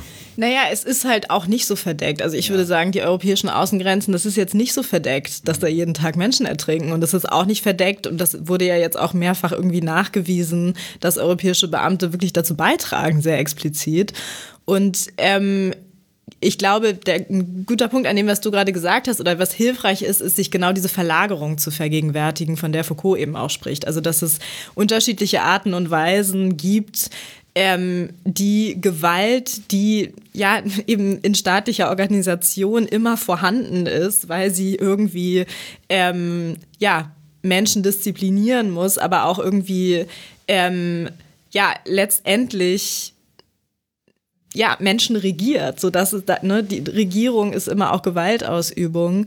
Und zu verstehen, in welche, in welche Modifikationen die sich begibt oder welche Gestalten sie annimmt, ähm, um das in einer gesellschaftlich akzeptierten Art und Weise weiterhin zu tun. Also ich glaube, es geht nicht nicht so sehr unbedingt um unterschiedliche Grade der Sichtbarkeit, weil das ist halt immer eine Perspektivfrage. Welche Gewalt sehen wir? Wir sehen meistens die Gewalt, die wir erfahren und wer welche Gewalt erfährt, ist aber, wir wissen, einfach extrem unterschiedlich. Und dann ist auch immer die Frage, und das ist jetzt auch was, was ich in unserem Gespräch so stark wahrnehme, was erkennen wir überhaupt als, als Gewalt an? Also in ähm, Elsa Dorlins Buch über Selbstverteidigung, ähm, das in meinem, also das in meinem Buch auch vorkommt, zum Beispiel, geht es einfach stark darum zu verstehen, also anhand von ähm, Praktiken und Subjektivierungen, die stark mit Selbstverteidigung immer schon beschäftigt sind, zu verstehen, wo Gewalt überall ist. Und dann kommt man halt dabei raus, ja, halt überall da. Ähm, ja, überall da, wo das Patriarchat oder das rassistische Patriarchat halt wirkt. Und die einzigen, die das halt nicht wahrnehmen, ne, sind halt irgendwie diejenigen, die im Patriarchat ganz oben stehen. Und ich glaube, dass ähm, sich zu vergegenwärtigen oder auch einfach so eine Philosophie der Gewalt dafür zu nutzen, ähm, immer auf der Hut zu bleiben und zu gucken, okay, wie entstehen die Schmerzen so und an welchen Stellen sind die und wie können wir immer wieder Wege finden, uns klar zu machen, was das mit grundsätzlichen gesellschaftlichen Übereinkünften oder vermeintlichen Übereinkünften, wie zum Beispiel westlicher Staatlichkeit, zusammenhängt, dass es diese Schmerzzentren immer noch gibt. Das wäre die Aufgabe einer Philosophie der Gewalt. Also diese, diesen strukturellen Zusammenhang nicht aufzugeben und nie der Verführung zu verfallen, ähm, von Einzelfällen zu reden oder zu sagen, ja, aber das sind Ausnahmen oder das sind Schicksale, sondern immer so zu gucken, auf welche Arten haben wir uns Institutionen geschaffen oder, oder sind in Institutionen ähm, sozialisiert, äh, die das mittragen. Hm. Also ich finde bei der, bei der Gewalt im Mittelmeer, also wo einfach wirklich äh, bis heute ja über 20.000 Menschen gestorben sind, äh, ist das am offensichtlichen, äh, offensichtlich, da sterben ja wirklich Leute. Auch kürzlich die Doku über dieses ver, ähm, vermisste, verschwundene MH-Dings, äh, Malaysia-Flugzeug gesehen, was da irgendwo in Südostasien abgestürzt ist und wo man wahrscheinlich am Ende mit, mit hunderten Millionen Euro dieses Flugzeug irgendwie jahrelang gesucht hat. Da ging es um die 120 äh, westliche Touristen. So, das war natürlich ein großer Medienfall etc., aber natürlich hat das auch was damit zu tun, dass das Staatsbürger von westlichen Staaten waren, dass man da unendlich viel Geld reingesteckt hat mit hunderten Booten aus Australien und also mit einem finanziellen Aufwand, wo ich die Doku gesehen habe, dann auch gesagt habe, irgendwann muss man damit auch mal aufhören, weil das kann man keinem sozusagen dem Steuer dem Steuervolk äh, nicht mehr nicht mehr erklären. Aber im Mittelmeer macht man eben nicht so einen Aufwand. So, da ist es finde ich ganz offensichtlich, da ist das halt wirklich egal und da würde ich halt sagen, also hast du vollkommen recht, natürlich ist das sichtbar. Der Unterschied ist, das eine sind eben die Staatsbürger, von denen man auch irgendwie wieder wählt, wiedergewählt werden will. Und die anderen sind einfach irgendwelche Leute, die, die uns eigentlich nicht interessieren. Äh, und das ist natürlich eine harte Differenz, die natürlich dann genau diese Konstellation ist, in der ähm, genau westliche Demokratien auch funktionieren, ja. Das würde ich auch sagen. Also, dass da in dem Sinne macht es auch total für mich Sinn, von Gewalt zu reden, die wirklich staatlich also rein staatlich institutionalisiert ist, dass sie nicht nur irgendwie, also das geht ja nicht nur um konkrete Politiken, sondern es geht einfach darum, dass die ähm, die Rechte enden eben an den Grenzen des Nationalstaats, also diese, wie diese alte Arendt-Kritik auch so ein bisschen, es gibt nur ein Menschenrecht, das Recht irgendwo Bürger zu sein äh, und gleichzeitig aber irgendwie enden dann plötzlich auch die Solidaritätspflichten, das ist ganz eigenartig, also der, äh, das, das machen die Massenmedien aus irgendwelchen Gründen mit, ich habe da jetzt keine gute Theorie zu, aber es scheint ja doch zu sein, also diese Formulierung, es gab auch zwei Deutsche unter den Opfern. Die hat mich schon immer abgestoßen und ich frage mich echt wirklich, was ist da eigentlich der, äh, der, der Frame dahinter? Und ist es tatsächlich so, dass der Nationalstaat es auch schafft, wirklich diese Solidaritätspflichten oder moralischen Pflichten abzukappen irgendwie und irgendwie auch die, die Selbstwahrnehmung, die Weltwahrnehmung so abzukappen? vermutlich medial vermittelt, anders kann ich es mir nicht erklären. Ähm, das ist wirklich ein guter Punkt, das glaube ich auch, dass das so ist. Hm. Eine Frage, die ich mir da noch gestellt habe, wahrscheinlich kann man das bei den meisten Nationalstaaten irgendwie sehen.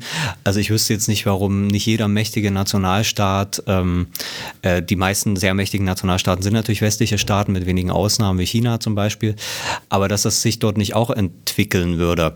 Das ist natürlich eine eher allgemeine Frage, aber würdest du sagen, äh, wie, wie ist genau das Verhältnis, also entsteht sozusagen in der chinesischen Mittelschicht, die sich jetzt ähnlich so äh, ähm, ähm, oder ähnliche Haltungen entwickelt, äh, wenn man eben einfach ein sehr mächtiger Staat ist und äh, Anrechte hat etc., dass sich dort auch eine Bürgerlichkeit entwickelt, die zum Teil so ein bisschen historisch geliehen ist, also sozusagen das chinesische Fortschritts- und Ökonomiemodell, äh, das hat sich ja viel auch aus Europa geliehen sozusagen.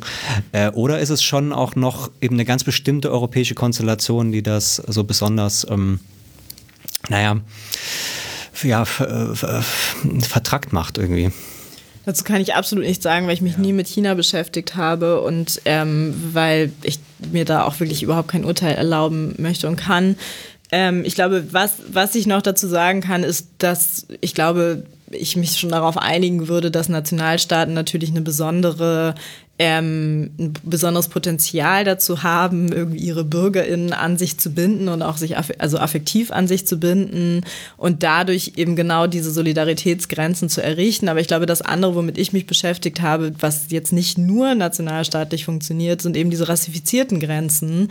Und das sind dann eben nicht nur ähm, Grenzen der Solidarität, sondern das sind äh, Grenzen, dessen, wer als Mensch anerkannt wird und wer auch als Mensch betrauert werden kann. Also Judith Butler beschreibt das in, in Frames of War so auch als, als eine ja, eine Modifikation davon, aber ansonsten geht es einfach oft so darum, in den Katastrophen, mit, über die wir jetzt so gesprochen haben, zu verstehen, inwiefern ähm, in europäischen Selbstverständnis und in der Art und Weise, wie dieser Kontinent moralisch und ethisch sich entwickelt hat und funktioniert, eben nicht alle gleich menschlich sind und, ähm, und vor allem schwarze Menschen und anders rassifizierte Menschen ähm, nicht den gleichen äh, nicht die gleiche ethische Wertigkeit erhalten wie europäische Staatsbürgerinnen. Und ich glaube, das ist, das ist vor allem die Grenze, die ich, die, über die ich es interessant finde zu reden, weil sich die auch in unterschiedlichen Nationalstaaten eben zeigt. Hm. Ich finde, in Europa kann man das auch gut sehen, wenn es dann darum geht, die Kontingente zu machen. Wer nimmt wie viele Flüchtlinge auf und hier schieben wir 500 hin. Es geht wirklich immer nur um Körper. Also es wird eigentlich nie, es geht immer um sozusagen Anzahl von Körpern, die irgendwie hin und her geschoben werden müssen. Das ist, glaube ich, schon ähm, deutlich. Vielleicht können wir da auch nochmal drauf eingehen, weil du machst ja dann auch, äh, gehst ja auf diese Subjektivierung ein oder auch verhinderte Subjektivierung von schwarzen Subjekten. Ähm, vielleicht kannst du das noch ein bisschen ähm, ausbuchstabieren. Ja, das macht natürlich jetzt ein großes zweites ähm, Thema auf. So, ich glaube, über das können wir natürlich so, also kurz sprechen. Ich weiß, also, aber es ist halt eben auch ein Thema, ähm, so dass, dass ich nicht irgendwie auf die gleiche Art und Weise repräsentieren kann und möchte, wie das, wie über europäische Bürgerlichkeit zu sprechen. Ähm, ich glaube, vielleicht um, um die Anlage des Buches nochmal davon ausgehend zu erklären, ist es eben so, dass ich den Begriff der Bürgerlichkeit oder des Bürgerlichen mit dem Begriff Blackness kontrastiere oder irgendwie erstmal versuche zu verstehen, inwiefern ähm, das Selbstverständnis bürgerlicher Subjekte ähm, immer auf der Abwertung rassifizierter anderer beruht oder inwiefern die, das Selbstverständnis, das Selbstbewusstsein des europäischen Kontinents als Speerspitze der Aufklärung, Speerspitze der Vernunft und so weiter immer schon darauf gebaut hat, dass es in anderen Weltteilen ausbeutbare, extrahierbare Ressourcen und Menschen, menschliche Ressourcen eben auch gibt, die nicht in gleicher Weise sich eignen für das europäische Projekt vermeintlich. Und das ist dann auch erstmal ähm, eine Konstellation, die vor allem begrifflich Gewicht hat. Also ähm, ich sage nicht oder es geht nicht darum, irgendwie zu sagen, ähm, das ist so oder das ist irgendwie die Konstellation, wie schwarze Subjektivierung heute immer noch funktioniert oder so, sondern ähm, es, es geht eben auch so darum, anzuerkennen, dass diese Begriffe nicht das gleiche sind wie die Subjekte oder die Identitäten, die oft unter ihnen gefasst werden, sondern dass diese Begriffe des Bürgerlichen und von Blackness auch in ihrer Geschichte eine bestimmte Funktion einnehmen. Und das ist eben diese Funktion des Kontrasts. Und das versuche ich zu verstehen. Also ich versuche eher die intellektuelle Geschichte dieser scheinbaren Identitätsbezeichnung ähm, nachzuvollziehen, als jetzt irgendwie sozusagen, so funktioniert schwarze Subjektivität, so funktioniert bürgerliche Subjektivität. Da Also da würde ich noch genauer drauf eingehen, gerne. Also du hast ja auch tatsächlich auch zwei, ähm, glaube zwei Fallbeispiele, wie man vielleicht doch über, sagen wir mal, diese negative Subjektivierung, wie du, sie beschreibst, nachdenken kann. Äh, vorher aber nochmal sozusagen dieses grundsätzliche, dieses, dieses Gegen, dieses Gegeneinander von Blackness und Bürgerlichkeit. Also das da, da ist sicherlich, also das stimmt sicherlich in einer bestimmten Hinsicht, aber man könnte natürlich auch äh, viele andere sozusagen Gegensatzpaare bilden. Also man könnte auch sagen, der Bürger hat sich gegenüber dem Proletarier identifiziert oder der Bürger hat sich gegenüber der Aristokratie in Europa äh, überhaupt erst sein Selbstbild erarbeitet.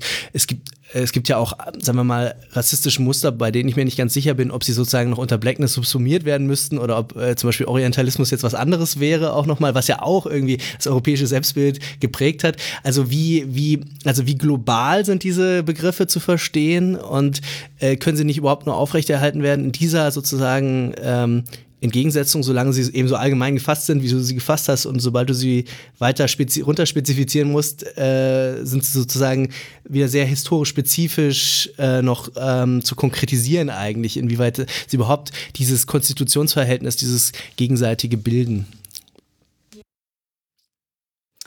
Also das stimmt, dass es auch sehr viele andere Kontrastbegriffspaare ähm, gibt, die man dafür heranziehen kann, um quasi die Geschichte oder das Selbstverständnis von, von BürgerInnen zu erklären. Und ich glaube, also das ist natürlich auch ein vergeschlechtlichtes Verhältnis. Also ich glaube, historisch war es erstmal schon auch so gedacht, dass Frauen jetzt nicht unbedingt Bürgerinnen sind und solche ganzen Dinge. Und ich glaube, die Entscheidung, sich mit, mit Blackness zu beschäftigen, die hat auch eine, die hat einen philosophischen Grund und zwar auch einen philosophiehistorischen Grund. Und zwar hat es mich interessiert, was die kritische Theorie mit Black Studies zu tun hat. Also es geht auch wirklich irgendwie darum nachzuvollziehen, inwiefern diese beiden intellektuellen Traditionen, von denen ich immer das Gefühl hatte, da gibt es eine bestimmte Nähe, auch in, in Argumentationsmustern oder in bestimmten Argumenten, die sind sich da sehr ähnlich. Es gibt irgendwie einen großen Fokus auf Negativität, es gibt einen großen Fokus darauf, erstmal so zu verstehen, so was ist das Ausgeschlossene, was ist das Unterdrückte und so weiter. Und mich hat irgendwie interessiert, wie verhalten die sich eigentlich zueinander. Also davon handelt dieses Buch auch, dieses Verhältnis so ein bisschen zu klären. Und dann stellt sich eben heraus, und das, ne, das kommt jetzt so ein bisschen näher an deine Frage, dass sich ausgehend von dem Begriff Blackness nochmal einfach andere ähm, Aspekte des Bürgerlichen zeigen, die, glaube ich, vorher übersehen wurden. Oder auch Aspekte, die irgendwie nochmal in einer härteren Art und Weise die Gewaltstrukturen sichtbar machen, die bürgerliche Lebensweisen oder von, von denen irgendwie bürgerliche Lebensweisen durchzogen sind oder die sie brauchen, um sich irgendwie aufrechtzuerhalten. Und das betrifft natürlich auch dann so die Geschichte des Kolonialismus und des transatlantischen Sklavenhandels, dass es da einfach ähm, Unterdrückungskonstellationen gibt, ähm, über die, glaube ich, jetzt in diesem direkten Verhältnis von einer Ausbildung der Bürgerlichkeit und auch einer Selbstidentifikation mit Vernunft gegenüber den ausgebeuteten anderen ähm, noch nicht hinreichend irgendwie gesprochen wurde. Aber das schließt überhaupt nicht aus, dass es nicht auch andere Konstellationen gibt, innerhalb derer man darüber sprechen könnte. Okay, alles klar. Genau, ich hatte es schon angedeutet, also du versuchst ja auch zu verstehen, also es geht dir ja natürlich jetzt auch nicht um die schwarze Subjektivität, wie könntest du sie auch, sagen wir mal, philosophisch erschließen, aber es geht ja schon darum, so, so Denkweisen zu identifizieren, mit denen man sich mit besonders negierten Subjektivitäten äh, vielleicht besser beschäftigen kann äh, im Zusammenhang mit der amerikanischen Sklavengesellschaft. Äh, einerseits hast du die ähm, Sklavin Kamelite äh, beschrieben äh, und äh, an ihr darüber nachgedacht, wie man über den Akteursstatus von ähm, Sklaven, äh, versklavten Menschen nachdenken kann.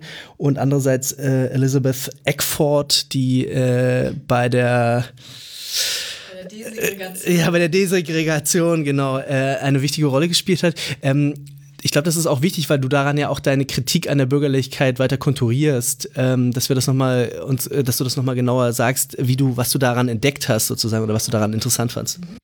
Also der Fall von Kamelité, der nimmt sich so aus, dass es dabei um eine versklavte Frau geht, die ähm, bei ihrem damals Besitzer, ähm, an den sie verkauft wurde, Jean Lacasse, ähm, verpflichtet wurde, sieben Jahre im Bordell zu arbeiten, um danach befreit zu werden. Und diesen Zustand, den nannte man Statu Liber, also das war so eine bestimmte Vertragsform, die ähm, ja einfach Versklavten so angetragen wurde. Das war 1844 ähm, in Louisiana. Also das war in, in dem damaligen Gesetz in Louisiana so verankert. Und ähm, nach diesen sieben Jahren hat John Lacasse eben nicht freigelassen, sondern ähm, hat das einfach so nicht, ähm, nicht zugelassen und dann hat sie ihn verklagt. Sie hat ihn aber dann darauf verklagt, also sie wollte ins Gefängnis, um vor ihrem Besitzer quasi geschützt zu werden. Und ähm, das verstieß, also John Lacasse Verhalten verstieß tatsächlich gegen, gegen Geld, geltendes Recht damals. Aber man könnte sagen, dass es sich bei, bei ähm, der Sklavin Camilité dann auch um eine listige Verhaltensweise gehandelt hat, weil sie natürlich nicht auf ihre Befreiung klagen konnte, sondern eigentlich nur von diesem Mann entfernt zu werden, der quasi ihre Befreiung verhindert hat. Und das ist interessant in der Rechtsgeschichte der Sklaverei. Emily Owens heißt die ähm, Historikerin, die das, diesen Fall jetzt erforscht hat, sich anzugucken, welche ja, Listen und Verhaltensweisen ähm, dazu geführt haben, dass versklavte Personen vor Gericht irgendwie versucht haben, sich aus ihrer Situation zu befreien. Aber diese Situationen hatten tatsächlich nie damit zu tun, dass sie selber als Menschen aufgetreten sind, die bestimmte Rechte haben, sondern dass sie sich ihrem Status als Gegenstand eigentlich unterworfen haben und, und, die, und diese Klagen oder halt irgendwie diese Recht, Gerichtsprozesse einen komplett anderen Charakter hatten, als sie gehabt hätten, wenn diese Menschen frei gewesen wären. Und dabei, also es ist interessant, anhand dieser Rechtsgeschichte so zu beobachten, ähm, wie Objektivierung, also Objektivierung von Menschen und irgendwie ähm, ein Rechtssystem, in dem Menschen als Waren behandelt wurden, ähm, einfach so total ist, dass diese Menschen keine andere Möglichkeit haben, als diesen Status zu akzeptieren und aufgrund dessen dann ähm, sich darin verhalten. Und das ist eine Position, von der man sagen könnte, dass sie einfach in eine Idee von Handlungsfähigkeit interveniert, die extrem stark mit einer europäischen Idee von Subjektivität und Selbstsein verschränkt ist und ähm, dass das einen Status markiert, in dem Menschen eigentlich an sich selber enteignet sind. So und ähm, und und diese die Aufarbeitung dieser Rechtsgeschichte in der Sklaverei ähm, macht einfach erstmal deutlich, dass das möglich ist und und und glaube ich ja ähm, statuiert Exempel, die deutlich machen, dass wir darüber nachdenken müssen, was wir damit machen. Also, dass das irgendwie eine Möglichkeit ist und dass, es, dass der Personenstatus nicht was Natürliches ist, was allen gleichermaßen zukommt und dass das auch dazu führt, dass nicht alle gleichermaßen ihre Rechte einfordern können vor bestimmten staatlichen Institutionen. Das macht ja was damit, wie wertvoll oder für wie wertvoll oder sinnvoll wir diesen Personenstatus dann halten. Und der andere Fall, der ist so ein bisschen, glaube ich, komplexer oder unklarer, weil es da nicht so sehr unbedingt um rechtliche Konstellationen geht, sondern vor allem um, ähm, ja, um Sichtbarkeiten und auch um politische Subjektivität und wie sich politische Subjektivität so zeigt oder eben auch nicht. Die Person ähm, um die es dabei geht, das ist Elizabeth Eckford. Und die ist auch deswegen berühmt geworden, weil Hannah Arendt quasi über sie geschrieben hat. Oder Hannah Arendt hat einen Text geschrieben über Little Rock und Little Rock war eine Highschool, die desegregiert wurde ähm, in den 50er Jahren in den Südstaaten der USA. Und im Zuge dieser Desegregation gab es einfach extrem viel ähm, Proteste, Gewalt und so weiter. Und es ist einfach ein Fall geworden, über den extrem viel gesprochen wurde. Und ähm, Das waren, wenn ich mich richtig erinnere, neun Jugendliche, neun schwarze Jugendliche, die quasi in diese Highschool geschickt wurden. Ähm, nach einem langen Auswahlprozess. Es lässt sich auch in so der Biografie von einer dieser Studierenden, äh, dieser, dieser Schülerin nachlesen. Ähm, und die dann ja quasi diesem, diesem Umfeld komplett ausgesetzt waren. Und Hannah Arendt also und, und an dem Tag dieser Desegregation oder als, als die quasi initiiert wurde, gab es einfach extrem viel gewalttätige Übergriffe gegen diese Schülerinnen und auch gegen, gegen die Eltern. Ähm, und also sie konnten auch nur mit Polizeischutz überhaupt in die Schule kommen, ne? richtig, ne? Irgendwie genau. sowas. Also ja. es ist, war einfach wahnsinnig aufgeladen und dann gab es irgendwie so ein Hin und Her zwischen dem der Regierung des Bundesstaates und der, der nationalen Regierung, wie diese Desegregierung jetzt vonstatten geht und unterschiedliche Armeen wurden mobilisiert und so weiter und so weiter. Und das ist jetzt alles gar nicht so wichtig, weil worum es eigentlich geht, ist Hannah Arendts Perspektive darauf ähm, in diesem Text, den sie geschrieben hat. Und ein entscheidender Punkt, den sie macht, ist, dass sie quasi die Eltern dafür verantwortlich macht, die Eltern dieser schwarzen Schülerinnen, ihre Kinder in ein so extrem feindliches Umfeld zu schicken. Und das kann sie nicht verstehen. Ähm, und wirft diesen Eltern im Prinzip eine politische Blindheit vor. Und dann schreibt Fred Moulton, ein anderer ähm, Philosoph und Performance-Theoretiker, über Ahrens Missverständnis eigentlich und er nennt das ein schlimmes, aber produktives Missverständnis von der Situation, wie sie sich da abgespielt hat.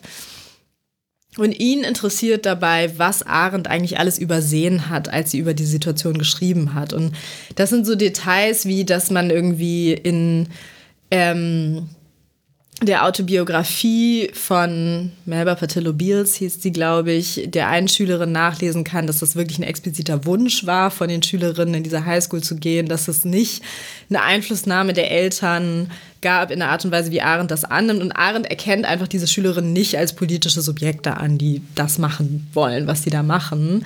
Und versucht sich über eine, ja, eigentlich sozial Theorie oder eine Perspektive auf Gesellschaft daraus zu retten, in der sie eindeutig zuweist, wer da welche Verantwortung hat und wie diese Kinder geschützt werden müssen.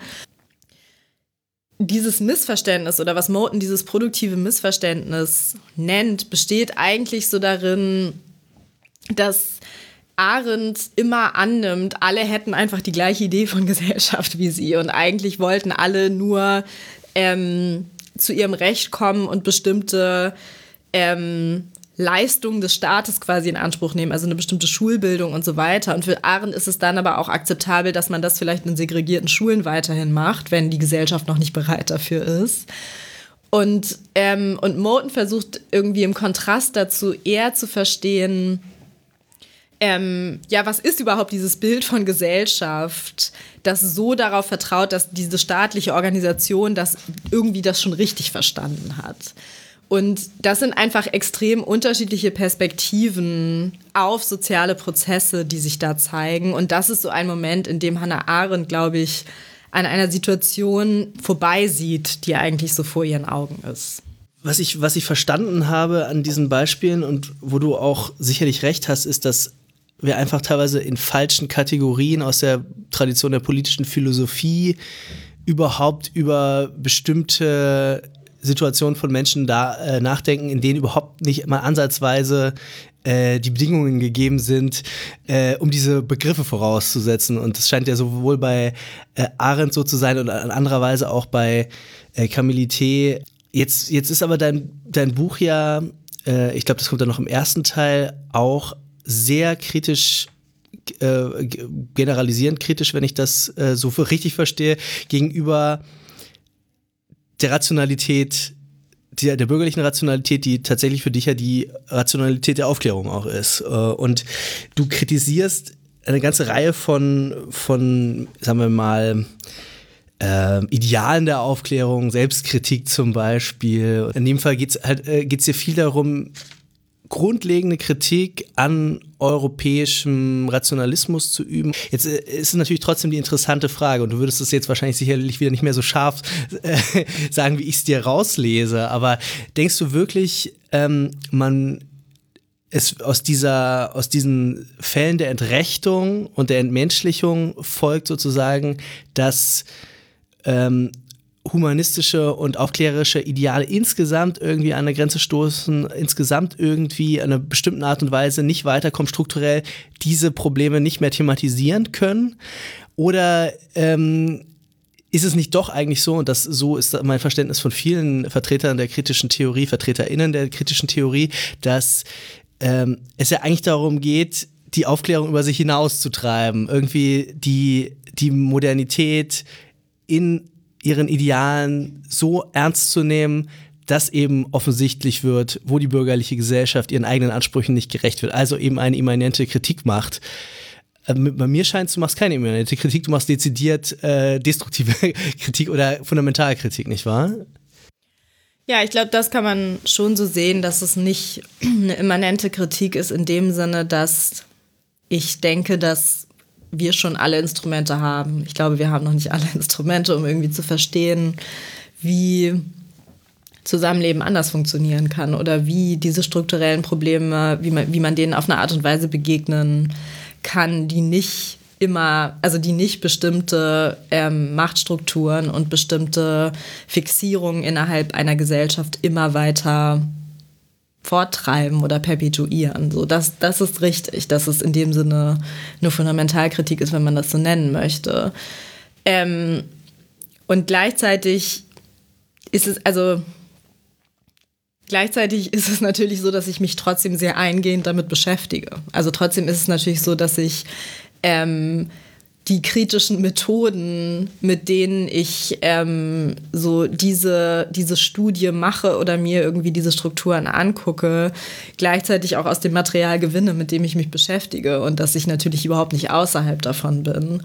Ähm, und dass auch meine Kritik, auch wenn man sie so als Fundamentalkritik verstehen möchte, keine ist, die sich von außen an die Gegenstände richtet und sie irgendwie einfach nur in den Abgrund reißt, sondern ähm, es ist eine Kritik, die, glaube ich, so aus mir selber kommt oder die irgendwie daher kommt, dass ich extrem vertraut bin mit vielen dieser Argumente und mit vielen dieser Instrumente, mit denen man eben Kritik betreiben kann.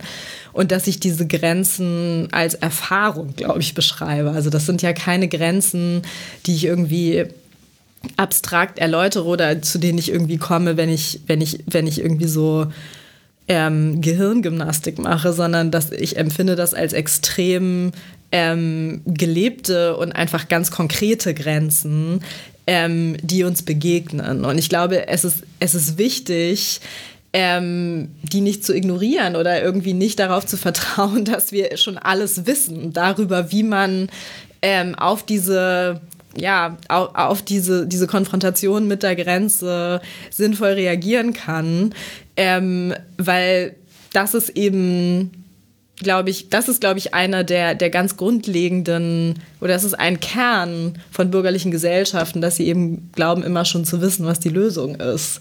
Und ich glaube, das ist auch ein ganz zentrales Problem dieser Gesellschaften, ähm, dass sie selten bereit sind, anzuerkennen, dass die Lösung vielleicht woanders liegt, außerhalb von ihnen liegt oder dass irgendwas überwunden werden muss, damit man anders reagieren kann, damit man was lernen kann. So, und ich glaube, das ist eigentlich so die vielleicht nicht nur der Gedankengang, sondern auch irgendwie, ich glaube, das der Vorschlag des Buches, so wie man das machen kann. Als Reformist würde man ja natürlich sagen, naja, dann müssen wir halt die Institutionen besser machen. Dann muss die Polizei halt fundamental reformiert werden oder vielleicht muss sie dann auch ganz abgeschafft werden. Aber letzten Endes ist es halt irgendwie eine Art von ähm, irgendwie institutionellem Lernprozess vielleicht oder sowas in die Richtung. Äh, wogegen, wenn man eben sozusagen sagt, Verwaltung, Staat, ähm, Polizei sind äh, das Recht vor allem, internationales das Recht, das Recht, Recht internationales Recht, die Rechtsordnung als solche, das gesetzte Recht sind sozusagen unheilbar äh, verstrickt. Ja, Dann, so einen Begriff zum Beispiel würde ich ja nie verwenden. Ja, also ich, ich, versuch, ich spitze es jetzt ja. ein bisschen zu, um es äh, um's vielleicht ähm, äh, den Gegensatz klarer zu machen. Ähm, dann, dann hat man natürlich eine ein anderes politisches Problem vor sich oder dann denkt man anders auch über die Strategien und Mittel nach, die einem zur Verfügung stehen, nicht wahr? Und ähm, also mir, mein Eindruck, Eindruck, war schon, dass du jetzt äh, nicht irgendwie unbedingt ähm, deine Hoffnung in institutionelle Reformen setzt, sondern eben schon, äh, ähm, naja gut, bei dir ist es eben eine Art von philosophischer Praxis, die dann das irgendwie transzendieren zu hofft, zu transzendieren. Ähm, aber vielleicht kannst du es auch einfach selber besser sagen als ich. Ja, ich glaube im Gegenteil. Also ich glaube, die, die, womit ich bei dem Buch eher rauskomme oder die Schlussfolgerung ist eher, dass ein Buch das nicht leisten kann. Also man braucht eine soziale Praxis, um das, um Dinge zu überwinden.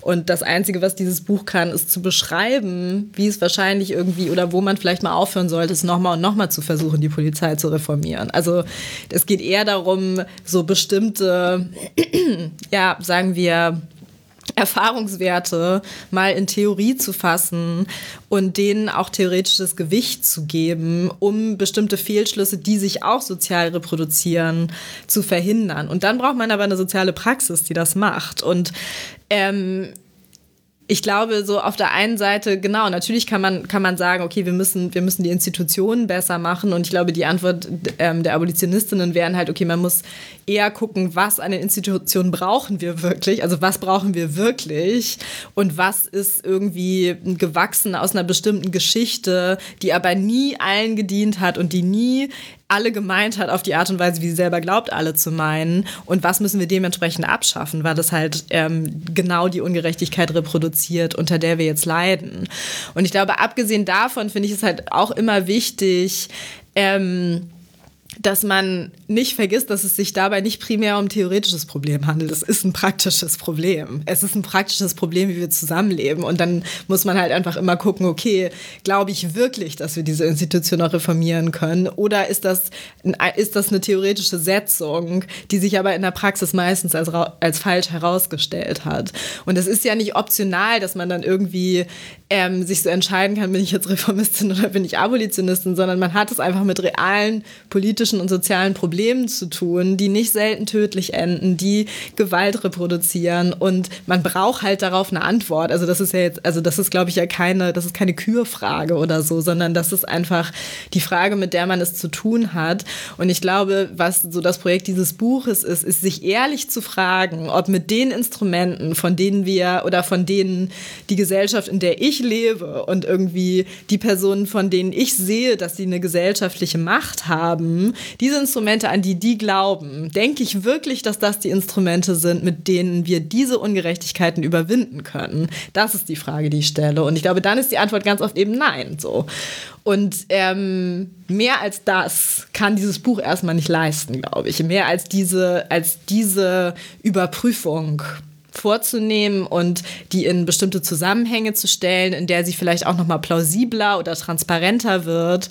Ähm, aber es geht nicht darum, ähm, so mit aller Gewalt über irgendwas hinauszugehen oder so oder irgendwie noch mal schlauer zu sein als die anderen, sondern sich wirklich zu fragen, aha, okay, auch bestimmte Sachen, die die kritische Theorie so vorgeschlagen hat im 20. Jahrhundert und die natürlich auch radikal waren, wie verhalten die sich zu anderen radikalen ähm, intellektuellen Traditionen und welche Schlussfolgerungen gibt es zum Beispiel in den Black Studies, auf die die kritische Theorie jetzt noch nicht so gekommen ist und was bedeutet das für uns, nämlich dass wir hinter bestimmte Sachen, glaube ich, nicht mehr zurückfallen dürfen. Ich glaube, das ist so ein bisschen die, ähm, naja, vielleicht auch die philosophische Aus Aufgabe, die sich daraus ergibt.